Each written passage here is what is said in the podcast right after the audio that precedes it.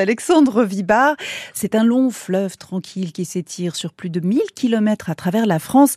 La Loire se jette dans l'océan Atlantique à Saint-Nazaire et prend sa source, ou plutôt ses sources chez nous en Ardèche. Oui, c'est sur la commune de Sainte-Eulalie, sur le plateau ardéchois, que le plus long fleuve français euh, prend sa source.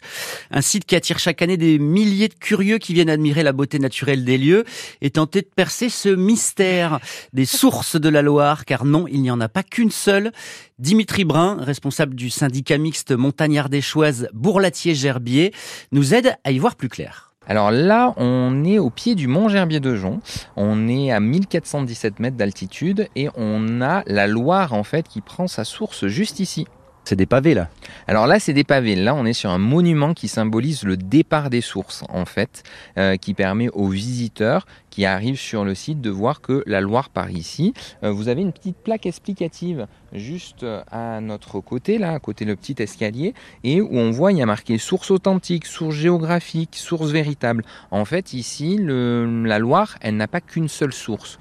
C'est vraiment sous le mont Gerbier de Jonc qu'il y a une nappe phréatique et qui crée en fait la Loire qui part côté sud et tout d'abord elle part direction la Méditerranée et à un moment donné elle va bifurquer pour remonter euh, vers l'Atlantique.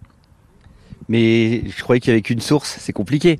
Alors c'est compliqué, souvent les gens euh, veulent voir la source. Et nous, on réexplique qu'il y a des sources en fait, parce que tout simplement, ce mont Gerbier fait une sorte d'éponge, euh, l'eau s'infiltre, et à un moment donné, du coup, euh, ben, il y a cette nappe phréatique qui est créée, et donc l'eau ressort de tous les côtés. Et côté sud, en fait, il y a plein de points de résurgence en fait d'eau, et on en a quelques-unes qui ont un petit nom, dont je viens de vous citer, ben, l'authentique, la géographique et la vérité mais il y en a bien plus en fait, et tout ça part euh, sur le côté sud, et à 4 km juste en dessous, vous avez déjà la réunification de la Loire et de son premier affluent, l'Aigue Noire.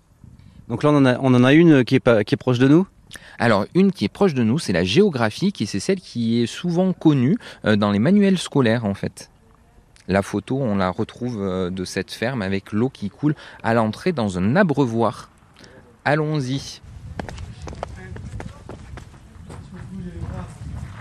Alors la source est juste ici. Du coup, c'est la source géographique. Et on voit que la dame est en train, du coup, euh, de puiser un petit peu d'eau à cette, euh, à cette source. Donc elle est à, l'intérieur du patio d'une ferme, en fait, et elle coule dans un abreuvoir. en fait. Euh, du coup, cette entrée qui est un petit peu avancée au niveau de la ferme, et c'est là que les animaux, à l'époque, buvaient. Et c'est le point d'eau, en fait, de la ferme, tout simplement. On va se rapprocher un peu, on va en profiter. Bah oui. La Loire, toute jeune, le plus long fleuve français. Tout à fait. Et donc la Loire, en fait, elle varie. On ne sait jamais trop lui donner le nombre de kilomètres, en fait. On parle de 1006, 1012 kilomètres. Et en fait, c'est suivant les méandres, euh, du coup, parfois qui se cassent, parfois qui sont rallongés, euh, suivant euh, son cours au fur et à mesure et son évolution à travers les, années, qui fait que ben, la distance peut varier un petit peu. Donc avoir plusieurs sources, c'est aussi avoir plusieurs points de vue et puis plusieurs sites plusieurs sites tout à fait à découvrir et euh, en fait sur euh, le site du Gerbier vous avez un petit sentier qui permet de relier un certain nombre de ces points euh, qui fait 3 km et c'est une balade très agréable et accessible à tous en fait. Si vous aimez la rando, je vous recommande vivement l'ascension du Mont Gerbier de Jonc. Un peu plus de 100 mètres de dénivelé positif, ça prend moins d'une demi-heure. Bon, c'est assez technique, c'est un peu raide. C'est raide, hein Voilà.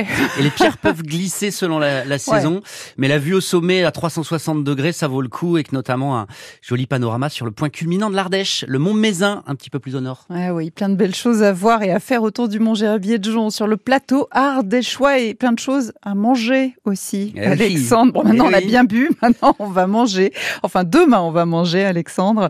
Vous suivre dans un restaurant qui propose des spécialités locales. Ça me va tout à fait.